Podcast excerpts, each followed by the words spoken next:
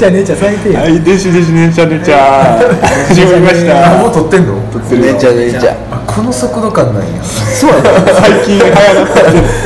驚くのも無理ないと思う。みんななんか言うなと思ってたそうやろ。この速度感ない。そう。そうやね何の何のあれもない。間2秒とか。そうそう。取り逃しのないように。あそうそう。結構こぼしてるエピソード多分ありますもんねなるかな。そんなことないっす。かこの店全然客来おへん最高のラジオ美容師あれルビオリあじゃあデジタルネイチャー。デジタルネイチャー。4人中4なの2人。いや僕もねあの間飛ばしたりもちろんしてますよ、で最後も読んでないし。飛ばし読みの石破大体。最近するそれまであんましてなかったですね。やっとこう飛ばし読みするようにうになった読みたいとこだけとかなん。か経済とこ全然ねプロローグしか読ん。でないプロローグだけ読ん。だらそらもうまずいですよこれはなん。かプロローグ読ん。でん。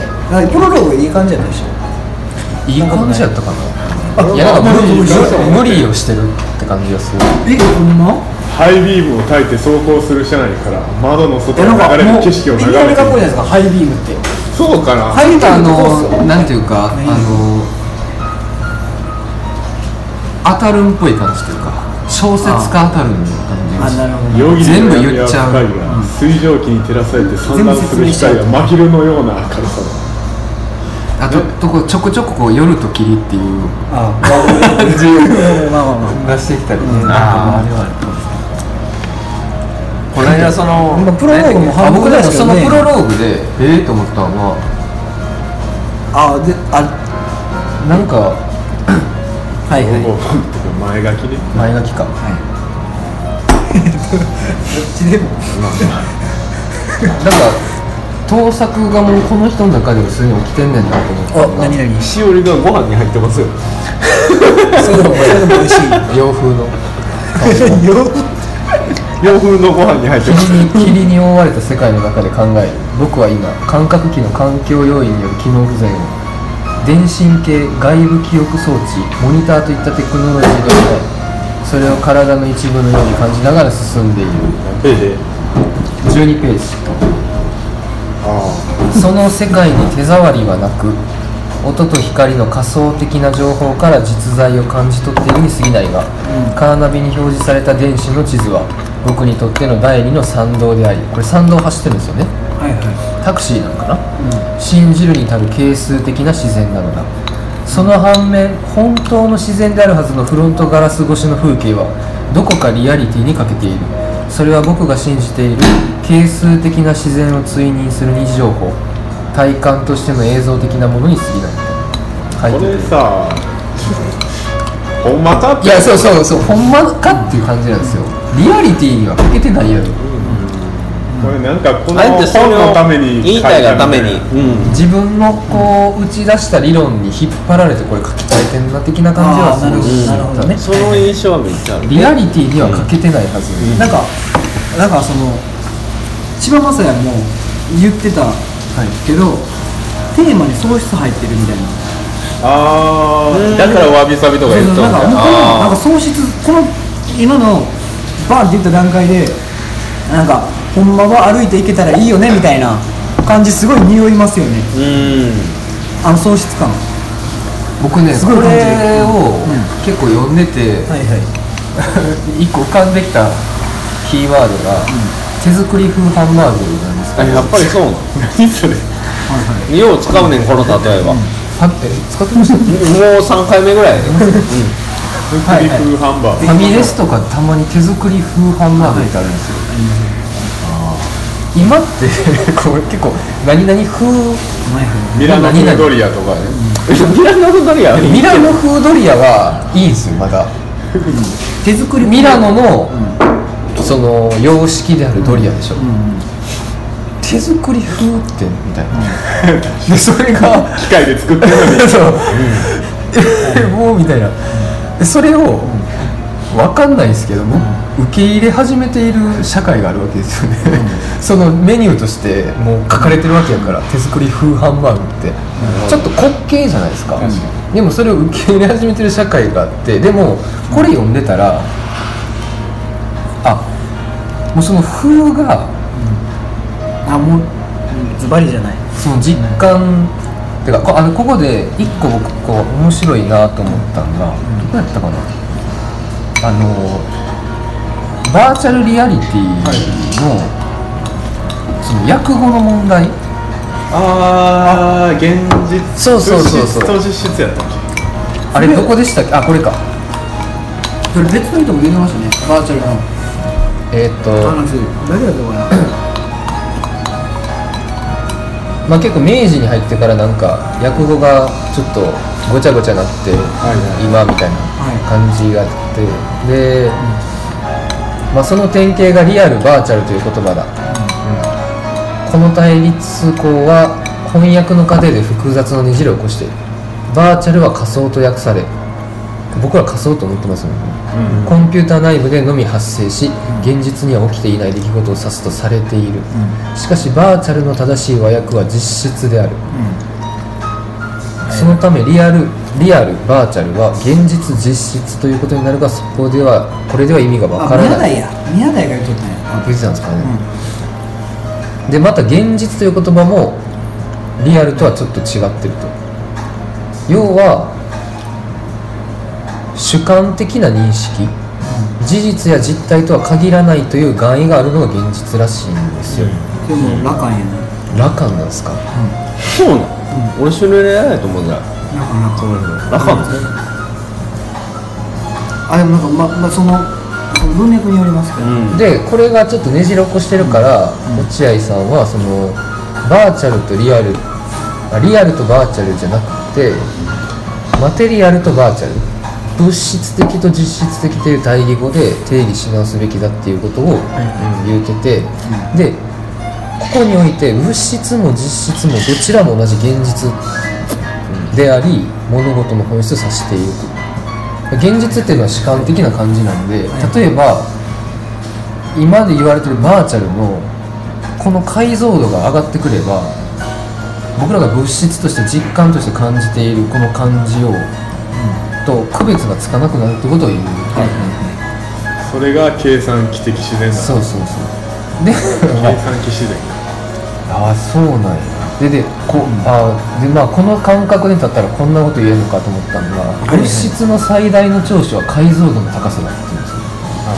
物質ってもう解像度とかじゃなくて そのものやんっていう感覚じゃないですか僕らって、うん。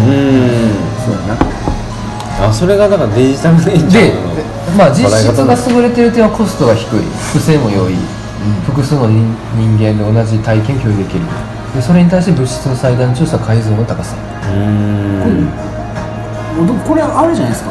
クリストファー・ノーランの あの知らないですけど映画映画。クリストファー・ノーランのあの映画何やったっけ？ダンケルク。違います。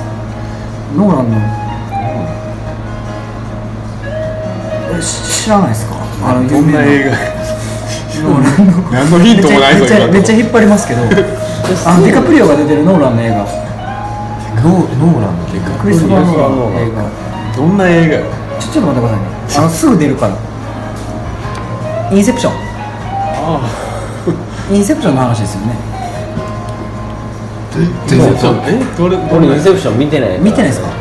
インセプションってあの俺インセプ仮ション想と現実が同列になった世界ですよ。あ見てないよ。言うたらあのみんななんか夢見ながら暮らしてるやつもいてるみたいな。はいはいはであのまあそういう感じ。い ざっくりマトリックスもそんな感じやったよな。マトリックスマトリックスもうん大体そう。なんか思ったのはその、うん。あれやん。環世界と環境って言ったら分かる。エクスキュール読んだようん読んでないけどわかる。なそうそう。あの現実ってなんかみんなが現実って言ってるのは環世界の話でそうそうそう主観やから。でそれとは別にそのだからウィトゲンシュタイン的な、あれで言うとその世界はそうであることの全てであるっていう、だからそうでないことは、その事実あ違うわ。えっ、と世界の外側ないけどそうであるにするためには主観が必要みたいなそうなんですよ。現実をでも現実としてほんま受け入れられないものだからなんですよ、中で今現実と事実が結構混在されててなんかみんなの中でこうごっちゃになってるけど。でそこでもうやっぱ現実に手を動かしてるこの人やから、うやっぱあこんな感じなんやと思ったんが結構人間を、あのなんかね分解して要は人間が感知できる解像度のなぐらいのクオリティでその仮想も作ってしまえばんうん。わからないんですよね。はいはいはい。まあ、まあ、そりゃそうでしょうね、でそれはもう実際に、シミュレーション仮説とかあるわけやし、やっててでまあざっくり言ったらもうそういう本でしたよね。別にでも確かに確かに語る感じではないルですね。サンチマンっていう漫画知らん。誰のですか？あ誰のですかのアイアムがヒーアイアムがああヒーローの人です。の人やわ。なんか全身そのまあスーツ着て、でなん。やろ多分ゲームの主な内容としては、この今 VR ってあるやん、はいはい VR でエロゲ出てるやん最近、うん。あれのめっちゃ発展版であの仮想の女の子とエッチできるっていう、はいはい。はいはい。うん、でそういうような内容ででなんやろな。店行ったらあのそれぞれのペニスのサイズに合わせて器具が売ってるわけ、でその ゲーム内の内容と連動してアナログとデジタルのそうそう。でえっと、全身スーツ着てるからそあの実感もあるわけ、なんかそういう話があったな、まあ、そこになんか想定外の要素とか加わったら別にうん、うん。あのうん。でもあのあれちゃいます？今ちょっとパッて思い出したんですけど「インフィニット・ストラトス」っていうあのアニメ知ってます？なんか VR つけてあの一緒に戦ってるやつ。うん。で現実とあのゲームの空間の区別がつかなくなるみたいな、へうん。でゲームの世界で英雄やけど現実モードだったらこうとか、えうん。っていうのがあるんですけどなんか別になんかその今に始まった話じゃないような気はしますけどね。読みながら思ったのは、ここに書いてあることに馴染めなさも感じるけど、片足も突っ込んでるまあまあまあ。っていう感じ。だから今だからほんまに微妙な時期に僕生きてんなみたいな。マジ過渡期みたいな。マジ過渡期なでもうなんかどっかに書いてましたけどその要は慣れの問題だみたいなの書かれて。て、ん。そうやんな。だって今ねこの世代に生まれた。例えばっすけどあの言うたら同じもの描けた同じもの例えばそのまあここでバーチャルは違うと言われたけどバーチャルと現実を同じように描けてどっちも現実だってなるとするじゃないですか。なったとしたなったところでどうなんのって感じ？ですっていうかやる必要がなくないだってこの用自体がバーチャルかもしれないでしょ？バーチャルというかよくありますね。言ったらね。なんかそれバーチャルないバーチャルをどんどん解像度上げていくだけの話や。仮にって思っさその稲作ってバーチャル化可能かどうか。なんすか？稲作？まあデジなんなんでしたっけ、まあまあ解像度上げていく。そうだからそのはい。VR なりの解像度を極限まで上げた稲作は本当のその稲作の体験と遜色ないのかっていう。ないんじゃないですか？ないと思う。ねそう。だから結局近くの問題がないと思うねえじゃあでもじゃあ稲作やったらええやんってなるやん。なんかなんかねあのもしそれが例えば現実と同じ空間をバーそのバーチャルが作れたとしても別に何の解決にもならないですよね、現状の、まあ、体験としての話、うん。それでなんかあの哲学が変わるとかそういうのにもないと思うんですよ、うん。だって同じやから、うん。だからなんかどうなのかな僕。だからもう一はい回これ読み通したいなと思うのはそんなに簡単に言ってしまえるもんなんかっていう感じもあるんですよ、俺千葉雅也のコメントも結構読み飛ばしてたから。だってそんなことでこんな本書けるわけないもんそうだね、まあまあ誰でも思いつくやん、うん。そんな反論なんか、まあまあ。いや実際これのいいことそれによるいいことみたいなのめっちゃ書いてて、はいはい。でもなんかえーそれは、っと、仮想的に体験すること解像度が上がるそこことのいいこと。っていうよりかは例えばあの人間がロボット化する感じのこととか。あの僕結構あの落合さんの YouTube の公演とかも合わせて見てたんで結構より分かりやすかったんですけど、例えば今オリンピックとパラリンピックがあってある競技ではパラリンピックの方がいい記録が出てる競技っていうのがあるんですよ、はい。でそれはもう器具が生身超えてしまってるから、うん。本来は欠損であったはずのところに補う補助器具やったものが生身の生徳的なその体を超えてしまっている、はいはでこれはあのもともとその障害やったっていうところがその別に欠損とかではなくてただの個性になってしまう、うん。例えば昔は目が見えちょっと悪くなったらもうそういう仕事とかができなかったと、うん。目が必要な視力が必要な仕事。でも今って眼鏡かけたりコンタクトしたりで大体いけるじゃないですか。でもそれは要はおしゃれかどうかの問題になってきてる。いはい。でそれと一緒で義手とか義足とかも今はちょっとまだ抵抗があるけどこれがどんどん進んでいくとそれさえもおしゃれかどうかぐらいの判断にしかなってこなくなる。で、えーまあ、ここに書いてたのがそのそれの最新の研究をしてる人が義足って実際疲れ感じひんからあみたいなね。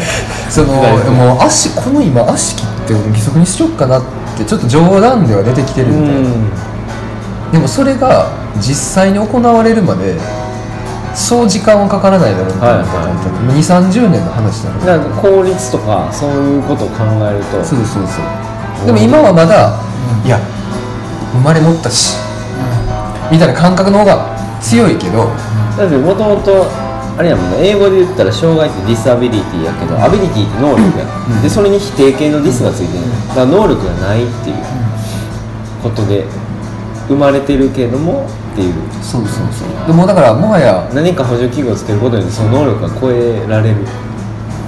生身以上のものができてし ability super ability super ability みたいになディスじゃないみたいなそうスーパーディスがねでまあ落合さんのこの漢字を読んでって思ったこの人はほんまにこう体をくびきやと思ってんねんなっていう感じすごいああ体から解放される物質のくびきからなんとかとか。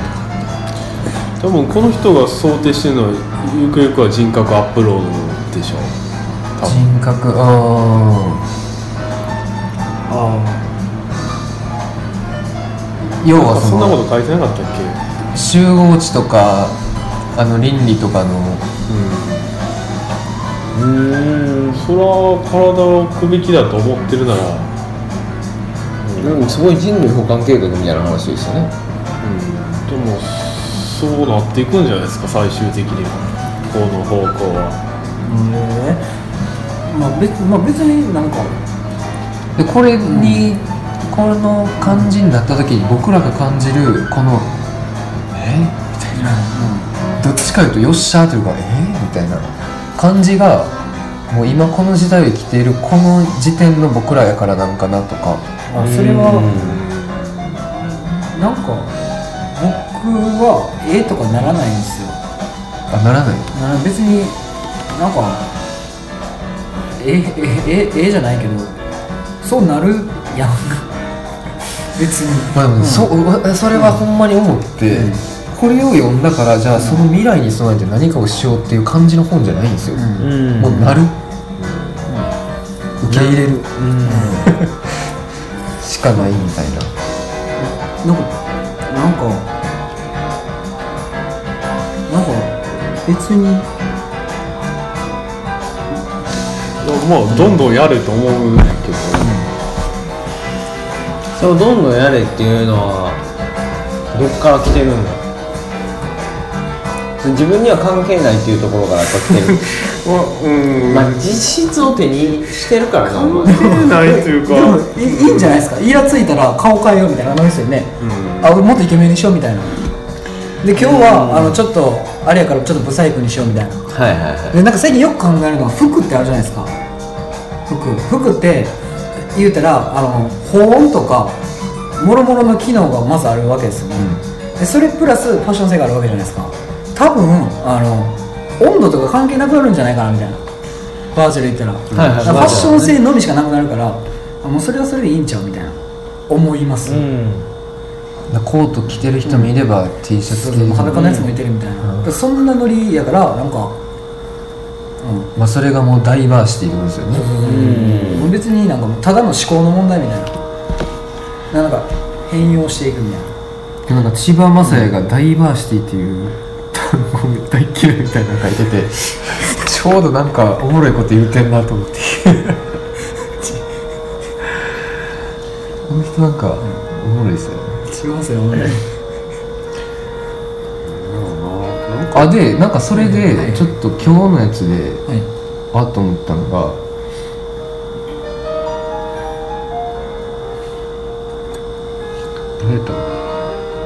これ読みながら最近思ったのは、結構なんか体についてなんか言うたりのやつ多いなっていうのはめっちゃ思うんですよ。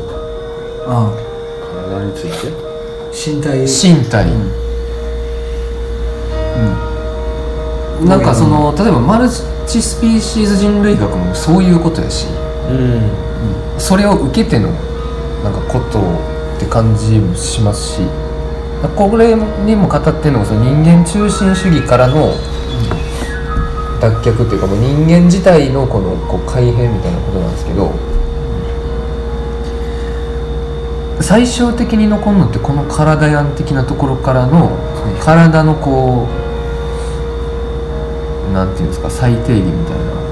なんか最近多ないですか？多いと思うそう。なんとなく。うん。であとはまあ例えばこう実感を追い求めたりすることによるあの例えばレコードっていいよね的な感じとか。うん。アナログ回帰的なそうそうそうそう。あれも含めてね。あそうそうそう。あれ多い。これこれでもみんな体ってどう考えてるんですか？うーん。どう考えてる？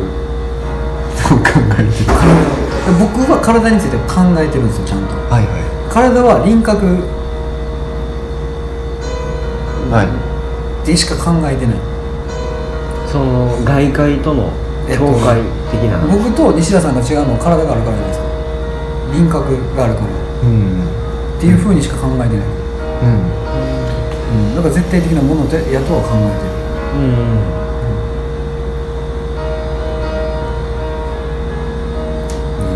なんか。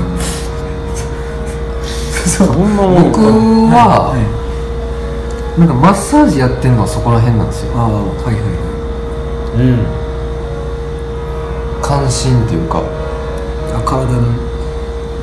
そうやな。この体でやっていくのに何もしないなみたいなところからのマッサージやったんで、僕は、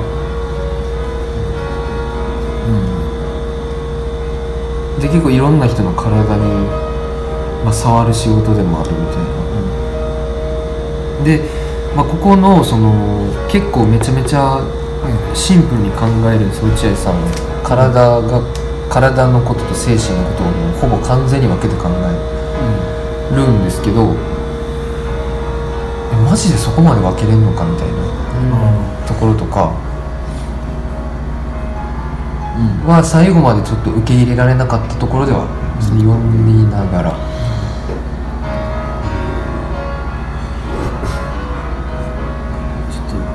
読んでないっていうのがちょっとあだになって でもあんまりそのほぼこの説明で。うん。あで今日見た千葉雅也さんのやつ。まさやなんかあの全然知らんフォロワーの人との会話を見たんですよ、えーでまず千葉雅也さんのツイート、体育も規律訓練的に押し付けられるからダメで、解放のための体育というアイデアをつかむとその先に行ける、数学教育も似てるところがあると思う、数学教育も規律訓練的な目が強かった。だから嫌になるし本質をつかみ損ねる、開放的筋トレ開放的数学。でこれに対して全然知らん人が、スピノザの香りがほのかに漂ってますね有限的な体をうまく使いこなすことが解放イコール自由であるという使いこなすというかノリを理解するというか体でわかるというか、でこれに対して千葉雅也さんが「スピノザですね」って返してスピノザなんだスピノザですね。あそれがスピノザなんや。らしいんですよ、読んでないけど、でもねすごい僕はそれになんか共感というかそのもともと体育が嫌いで数学が嫌いなのが 今体使う仕事をしててでその体使う楽しみを理解し始めてで数学も興味が出てるっていう。だからなん数か学的な体っていうなんかあるよね。あの人言ってますしね。ね。あのなんかその解放のイメージに伴ってるのかなってちょっと思いでもましたけど。ここにここで言われてる有限的な体をうまく使い有限的な体をこうやっていくことの解放とここの解放ってあー。根本的に違うちゃうじゃないですか、うんうんなんかこれ身体ないよね、そう。身体の喪失の話やなこれだから。身体がもうそもそも変われるってことですよね。ガンガンチェンジできるそうそうから。もともとのあの主体がない。うん。だからさっき宗師が言ってたみたいな、その絶対的な体の輪郭みたいなのがなくなるっていうから話なんか今日なんかルチャリブロの本読んでたじゃないですか。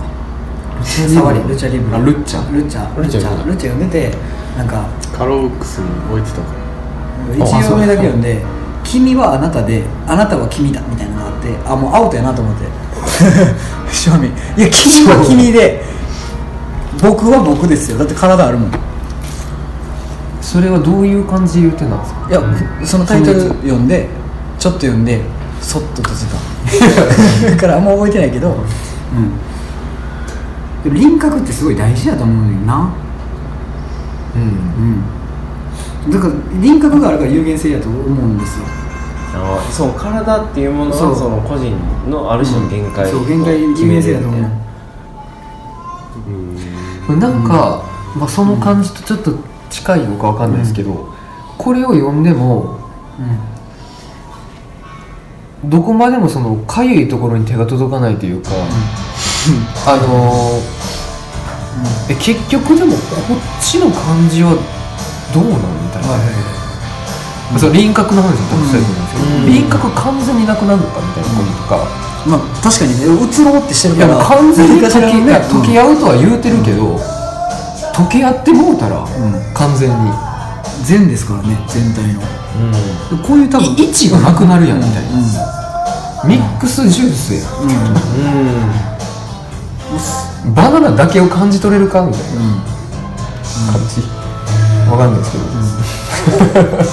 えでもこれは科学的にそもそも実在する話なんかどうかあでもねこの人は結構その講演とか聞いてたりちょっと砕けたあれを聞いてたりすると、まあ、いろんな企業とかも組んでて、結構10年後20年後に出てくる社会で実装されるようなもののうん。やつ今やってたりするので、割と確かでもあるような気がする、うん。ある種のこう確信みたいなのを持ちつつ手動かしてるから、うん